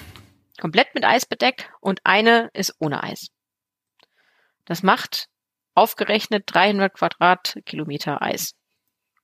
Ja, kann man nachvollziehen. Gut, also von den 400 Quadratkilometern, die wir uns in diesen vier Quadraten anschauen, sind 300 Quadratkilometer mit Eis bedeckt, also drei Viertel. Sie verwenden aber die Meereisfläche. Und die Meereisfläche macht zwar erstmal das Gleiche zu schauen, welche, welche dieser vier Quadrate hat denn jetzt weniger als 15 Prozent und definiert die als eisfrei. Aber bei denen, die über 15 Prozent ähm, Eisbedeckung haben, dann nimmt sie den tatsächlichen Wert. Also wenn wir uns unsere Zellen nochmal angucken, unsere vier Quadrate, dann haben wir immer noch eins ist eisfrei und drei sind mit Eis bedeckt. Aber bei den drei Prozent werden jetzt nicht, die sind nicht zu 100 Prozent mit Eis bedeckt angenommen, sondern tatsächlich die wirkliche Prozentzahl. Und das wären dann mal in meinem Beispiel, ich habe das ausgerechnet, 160 Quadratkilometer Eis. Also der Unterschied zwischen Ausdehnung und Fläche ist, dass die Ausdehnung wirklich eher äh, relevant ist für bis wohin reichen denn die Eisschilde, ne? also bis wohin haben wir denn ähm, Eis und die Meereisfläche wirklich nochmal widerspiegelt, wie viel ist denn da auch, wo wir Eis haben. Ist das verständlich? Ja, ich überlege gerade, ob es mehr ist. Also äh, das, es ist ein Unterschied in der Messmethode. Mm. Oder ist das zu einfach? Es ist ein Unterschied mit dem Umgang mit den gemessenen Ergebnissen. Okay. Also du zum einen, also du misst beide Male etwas und zum einen Male holst du daraus nur Ja oder Nein und beim anderen Mal holst du dann die genauen Werte raus. Das eine ist schlampig, das andere ist besser. oha, oha, das, das, hast du jetzt gesagt. Okay. Also ich glaube, für, für die Meereisausdehnung, die hat auch ihre, ihre Use Cases, also die hat auch ihre Verwendung und ihre Berechtigung. Und ähm, ja, das andere ist natürlich ein bisschen aufwendiger, wenn man dann mit den richtigen Werten rechnet. Ja, und deswegen wichtig, dieser Bericht, mit dem, über den wir hier reden, der sechste Sachstandsbericht, der rechnet mit dieser, mit dieser Meereisfläche, also mit dieser genauen Zahl und der ähm, Spezialbericht eben mit der Meereisausdehnung. Und übrigens hier wäre auch Herr Notz noch mal ganz kurz zu erwähnen, denn der hat hier äh, ganz viele, also waren irgendwie in, in Klammern die die Quellen für diese diese diese Begründung, dass die Meereisfläche hier verwendet wird, ähm, da stand er, glaube ich, viermal drin. Hat Quellen. Genau, da wäre er, wäre er aufgetaucht. Ja, und dann gehen sie eben jetzt durch und sagen, was passiert denn jetzt mit dieser Meereisfläche, die wir hier haben. Und der Antarktische Ozean wird in allen betrachteten Szenarien, also in allen unserer Shared Socioeconomic Pathways, ähm, während des saisonalen Meereisminimums, also Sommer, äh, wahrscheinlich zum ersten Mal noch vor dem Jahr 2050 praktisch eisfrei sein. So. Okay. Ähm, das heißt, das ist, also das kriegen wir noch mit.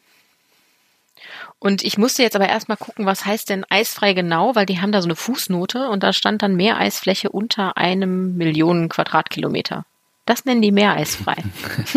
ja, da eine Million, das ist ja die. Ja, es ist auch nichts, denn man kann sich tatsächlich äh, immer aktuell angucken, also relativ aktuell. Ich gehe gerade mal auf die Seite, ähm, wie denn aktuell die Meereisfläche so ist äh, oder wie die Ausdehnung ist, die kann man sich quasi äh, live angucken. Und soweit ich jetzt sehe, äh, haben wir hier verschiedene Zahlen. Wobei ich gerade feststelle, tatsächlich, hier wird die Ausdehnung angegeben. Okay. Ha, schade. Aber die Ausdehnung beträgt momentan heute am 2.12. 11,5 äh, Millionen Quadratkilometer. Okay, gut, das ist gar nicht so ein großer Unterschied mit der, wenn man dann zwischen 11 und einer Million Quadratkilometer, das ist ja fast schon die gleiche Größenordnung. Ja, ja. Wobei das natürlich wieder mit Fläche und, und Ausdehnung dann ja, ein bisschen ja. schwierig ist, weil die eine Million Quadratkilometer können natürlich ein bisschen mehr in der Ausdehnung sein. Ja. Hm. Okay, aber ähm, kann man nicht so wirklich vergleichen. Habe ich gerade vorher gar nicht gesehen. Schade. Gut, ähm, was noch erwähnenswert ist, ist, dass wir in, in der Arktis ähm, keinen Kipppunkt für den Verlust des arktischen Sommermeereises haben und da haben sie auch hohes Vertrauen drin.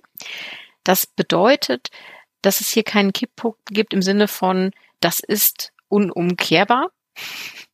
Also es ist keiner der Prozesse, die ablaufen. Wir legen eben den Kipppunkt, wir erreichen den Kipppunkt, das Eis ist weg und dann kommen wir auch nicht mehr so schnell zurück, sondern würde es dann wieder kälter werden, würde dieses Meereis auch wieder entstehen. Das ist, glaube ich, bei dir nachher ein bisschen anders. Da genau, da wird es ein bisschen anders, ja. Ja, Außerdem sagen Sie jetzt noch so ein paar sehr ähm, allgemeine Dinge, die aber wichtig sind. Zum Beispiel, dass tatsächlich vorhergesagt wird, dass dieser praktisch eisfreie Zustand ganz klar bei höheren Treibhausgaskonzentrationen einfach höher auftritt und am Ende dieses Jahrhunderts, also 2100, der neue Normalzustand sein wird. Und daran haben sie hohes Vertrauen. Das äh, heißt auch keine weiße Weihnacht mehr an der Arktis. ja, also könnte man jetzt so sagen. Ja, da ist ein, ja, da kann man auch nicht mal einen Baum aufstellen, wenn da kein Eis ist, weil da ist ja nur Wasser dann. Ja, genau. Man kann sich auf der eine Eisschaule vielleicht. Ja, zusammengefasst kann man jetzt auch noch sagen, dass diese Meereis trifft. Also das Meereis schwimmt ja auf dem Wasser, das heißt, kann sich ja bewegen. Und ähm, durch den Rückgang der, der Meereiskonzentration und auch der Dicke, also das Meereis wird auch dünner, ähm, sich mit hoher äh, Wahrscheinlichkeit beschleunigt. Und also es ist schon passiert und es ähm, wird auch in Zukunft passieren. Und hier noch eine, eine Randnotiz, das fand ich sehr interessant, denn es gibt auch so eine natürliche, also so eine interne Variabilität, natürlich hier auch. Ne? Das antarktische, das arktische Meereis variiert natürlich auch so immer ein bisschen zwischen den Jahren, selbst wenn wir jetzt hier nicht mit Menschen die anthropogenen Treibhausgase draufjagen.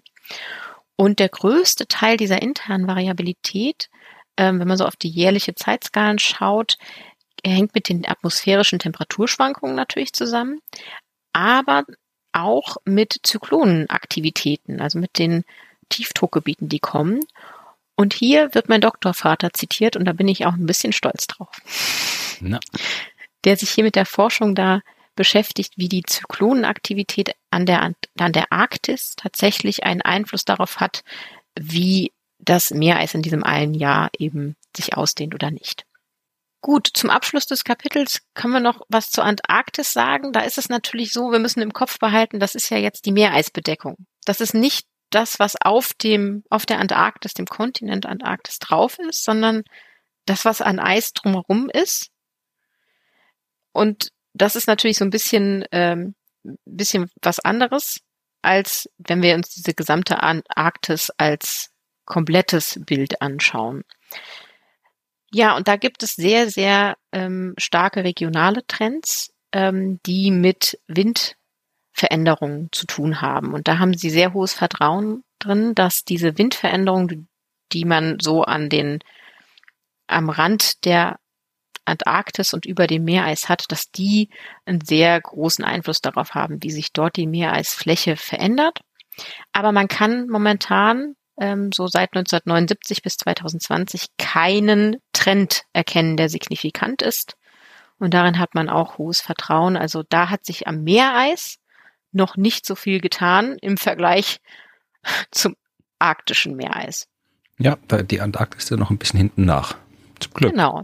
Ja, also das äh, wäre es zum Meereis, zu Arktis und Antarktis, was es da zu sagen gäbe. Ja, dann gucken wir mal auf das Eis, das momentan noch äh, auf der Arktis und auf der Antarktis drauf liegt, also die Eisschilde, in dem Fall das Eis äh, auf Grönland und das Eis auf der Antarktis, auf den Landflächen und was damit passiert. Und da kommen wir jetzt wieder zu vielen schönen großen Zahlen.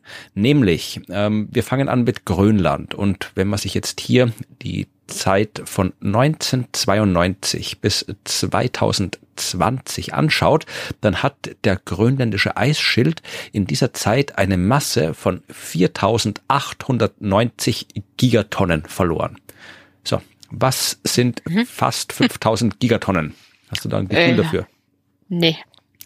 Ähm, es ist tatsächlich das Vierfache der kompletten Biomasse auf dem Planeten. Also wenn du alles, alles an Biomasse, alle Pflanzen, Tiere, Menschen zusammennimmst, dann äh, kommst du auf äh, ein Viertel von dem, was äh, Grönland ins Eis geschmolzen hat.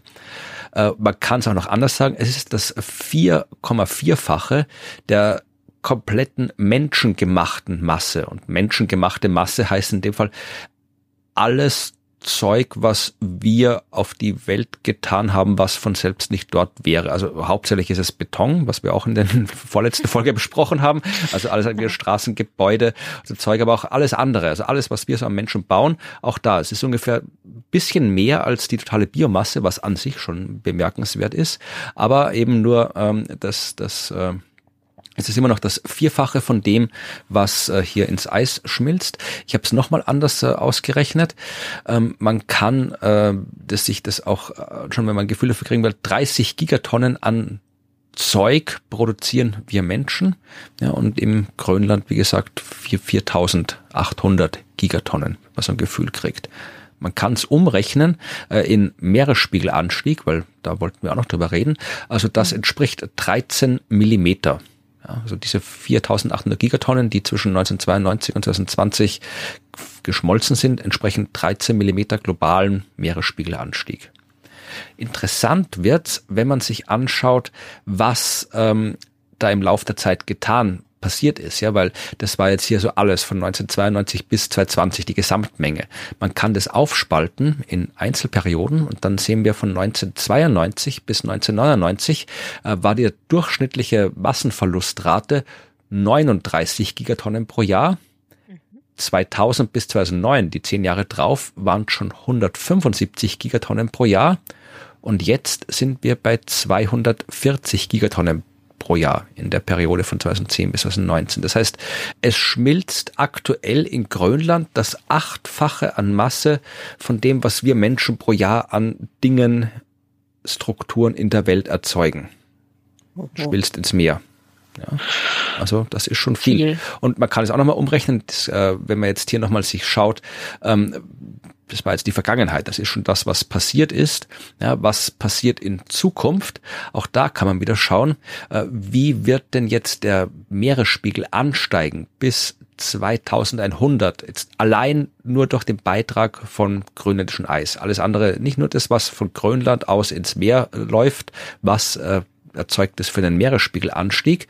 Ich habe jetzt die drei, also das das beste Modell, das mittlere Modell und das schlechteste Modell rausgesucht, wieder diese mhm. Shared Socio-Economic Pathways. Wenn wir das beste Modell nehmen, wo wir die Erwärmung auf eineinhalb Grad begrenzen, dann wird Grönland maximal im Jahr 2100 für 0,1 Meter Meeresspiegelanstieg gesorgt haben. Wenn wir das schlechteste Modell nehmen, dann landen wir bei ungefähr maximal 0,2 Meter. Ja, also ist doppelt so viel. Das, äh, ja, hm. wow. Aber das, das war nur Grönland. Also mhm. alles andere, wir kommen dann nachher noch zur Antarktis, da sind die Zahlen noch ein bisschen anders. Ähm, tatsächlich äh, gibt's dann äh, noch bisschen was zu den Prozessen, wie das Abschmelzen genau aussieht. Da habe ich auch einen schönen Satz gefunden. Zuerst mal äh, ging es um die Frage, dass ähm, einerseits kann ja so ein Gletscher schmelzen, äh, indem er einfach, einfach gesagt, schmilzt, ja, also das dass weniger Wasser äh, dazu kommt als schmilzt. Der Gletscher schmilzt ja immer ein bisschen, ja, da, da schmilzt mhm. ja immer ein bisschen Wasser, aber normalerweise schneit's halt dann irgendwann wieder oben drauf und es kommt oben neues äh, Eis nach und unten fließt äh, geschmolzenes Eis weg und äh, das nennt man die Massenbilanz, ja, die Surface Mass Balance, SMB. Und das ist eben die Differenz zwischen Massenzufluss und Massenverlust. Und äh, je nachdem, äh, wie die ist, positiv oder negativ, äh, wird der Gletscher halt größer oder kleiner. Und äh, der Hauptteil der, des Massenverlusts von Gletscher geht eben auf diese Massenbilanz zurück.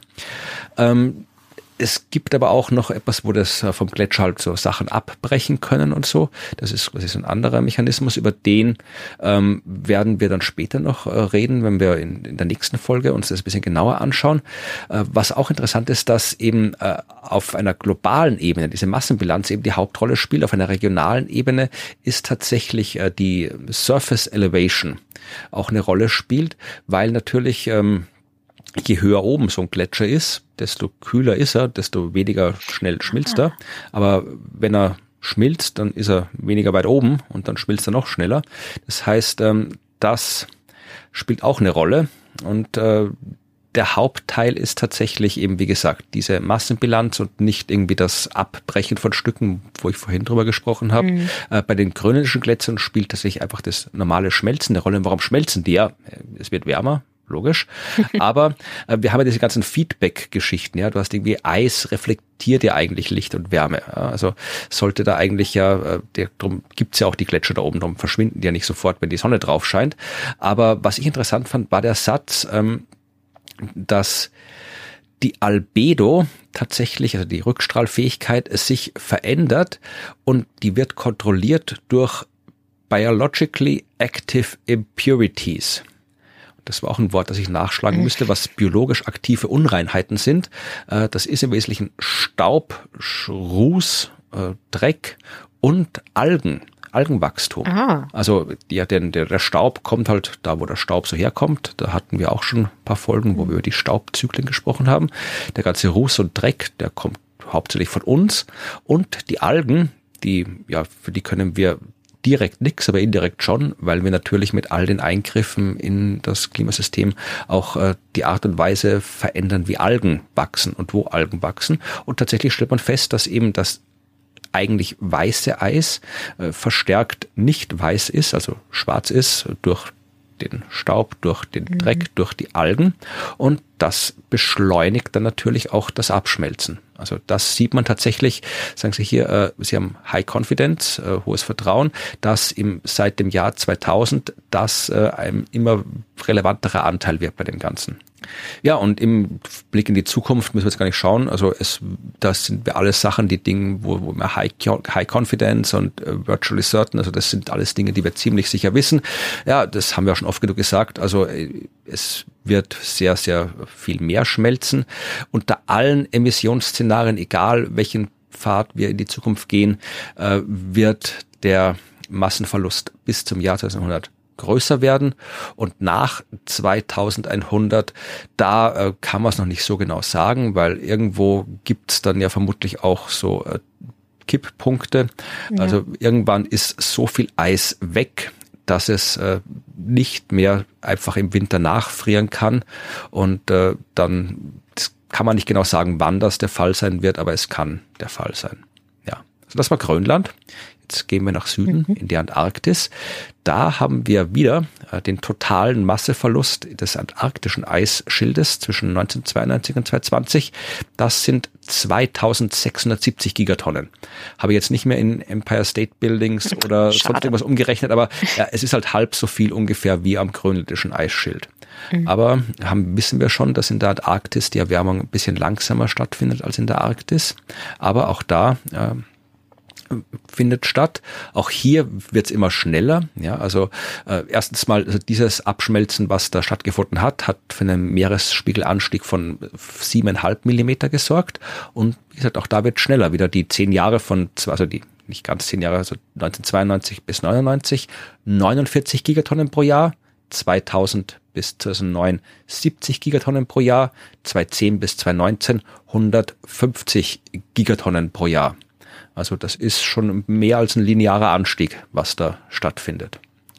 Und wenn wir jetzt uns den Meeresspiegelanstieg anschauen, da ist es tatsächlich, also da ist der Unterschied zwischen den einzelnen Szenarien gar nicht so groß, weil das äh, antarktische Eisschild halt tatsächlich noch langsamer reagiert als ja, okay. das grönländische. Also da haben wir im besten Szenario einen Anstieg von 0,27 Meter maximal und im schlechtesten 0,34 Meter maximal.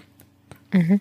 Also in, in äh, der Zukunft. Also da ist jetzt der Unterschied nicht ganz so groß. Aber tatsächlich, also wenn man es jetzt zusammenfasst, was bis 2100 passieren wird, äh, auch da logischerweise äh, Massenverlust wird ansteigen, egal welche Szenarien wir betrachten. Ähm, wie es genau ausgehen wird, das ähm, kann man nicht exakt vorhersagen, weil man da jetzt äh, paar Phänomene hat, die in Grönland nicht ganz so stark auftreten. Da gibt's was Schönes, Marine Ice Cliff Instability. Ich weiß nicht, ob du das Aha. schon mal gehört hast.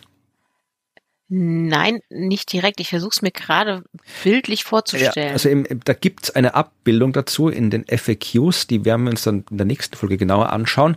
Äh, ich mhm. werde aber die Abbildung vielleicht auch jetzt in dieser Folge in den Shownotes tun. Also im Prinzip, es gibt zwei Arten von Instabilitäten. Ja, also es gibt die Marine Ice Sheet Instability und die Marine Ice Cliff Instability, die MISI und die MIKI äh, falls man es so ausspricht, die Abkürzung. Also es hängt im Prinzip davon ab, wie das Eis zusammenhängt mit dem Untergrund und dem Meeresspiegel, dem Meer. Also wir kannst dir jetzt vorstellen, du hast hier so ähm, ein großes, großes Eisschild, das auf dem Land rumliegt und äh, an der Küste rumliegt.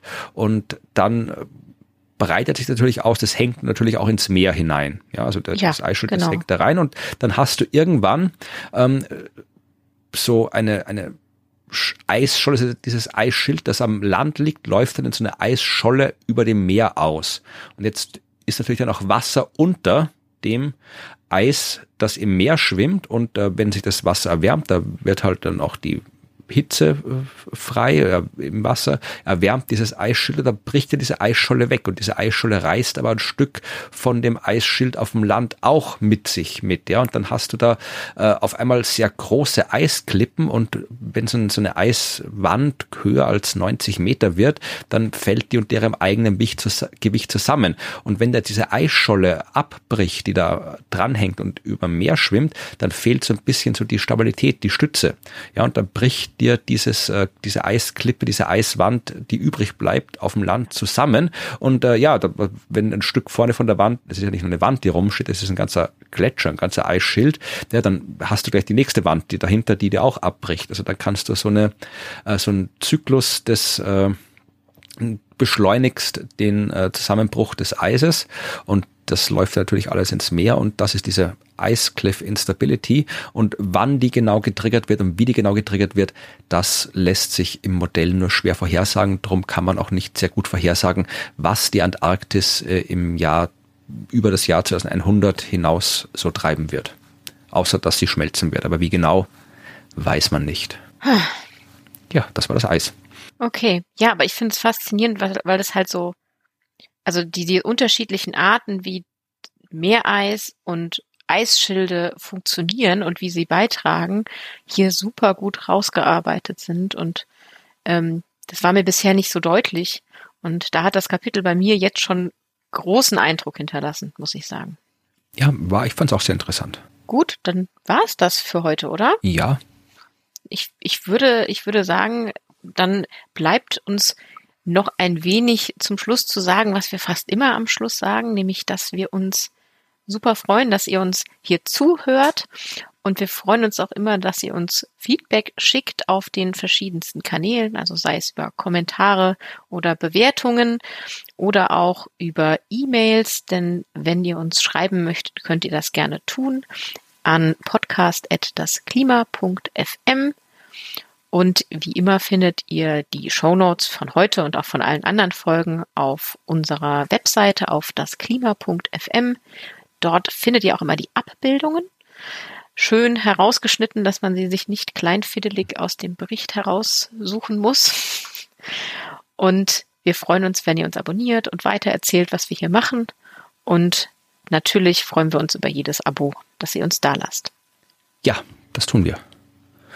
Und wir freuen uns auch über unsere Kommentare. Und bei einem Kommentar, äh, der bei unserem, bei einer der letzten Folge abgegeben wurde, müssen wir vielleicht noch kurz sagen, weil da haben wir ein bisschen etwas falsch erklärt, worauf Ach, wir hingewiesen ja. wurden. Und äh, du wirst auch wissen, dass wir äh, das auch zur Kenntnis nehmen, äh, wenn ihr uns äh, was sagt. Also es ging äh, um die Folge, äh, Folge 15 war das, wo es um den Strahlungsantrieb ging und die Klimasensitivität und die verschiedenen äh, Modelle, die da gemacht werden. Und bei einem ging es darum, dass äh, man sich so ein Modell vorstellt, was passieren würde, wenn man immer eine bestimmte Menge an CO2 hinweg in die Atmosphäre hineingibt. Und wir haben gesagt, dass äh, pro Jahr ein Prozent von dem vorindustriellen CO2-Gehalt immer konstant dazukommt.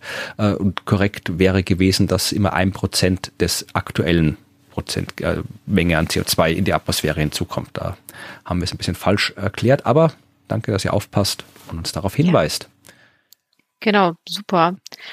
Also vielen lieben Dank. Ich finde das auch immer äh, schwierig, wenn wir so lange hier reden, dass man manchmal äh, den die Einheit verwechselt. Und ich fand das super, genau. Also das ein Prozent vom akt jeweils aktuellen Stand kommt hinzu und nicht konstant ein Prozent vom vorindustriellen Niveau. Genau, also danke für den Hinweis und äh, das, also wenn ihr Fehler findet, dann weist uns gerne darauf hin oder wenn ihr andere Sachen im Würfel umrechnen könnt als wir, dann weist uns auch darauf hin. Ansonsten wird es in der nächsten Folge um den Rest von Kapitel 9 gehen. Wir haben immer noch jede Menge Eis übrig. Wir müssen über das Eis in den Gletschern reden und dann schauen wir uns auch noch im Detail an, was denn jetzt wirklich passiert, wenn das Eis schmilzt. Also was passiert mit dem ganzen Wasser, wie weit wird denn der Ozean steigen, wie wird er sich verändern. Das wird alles das Thema der der nächsten Woche sein. Bis dahin machen wir aber Pause und ihr auch, weil Es kommt bald Weihnachten und ja. hoffentlich könnt ihr die Feiertage nutzen, um euch ein bisschen zu erholen oder um ein bisschen was zu lesen. Also wenn ihr gerne unterm Weihnachtsbaum ein bisschen im IPCC-Report schmückern wollt, haben wir auch nichts dagegen. Kein Auf jeden Fall freuen wir uns, wenn wir nach den Feiertagen uns einander wieder hören, beziehungsweise ihr hört uns, wir hören euch ja nicht, aber dass wir uns wieder hören können und wünschen euch bis dahin frohe Weihnachten. Tschüss. Es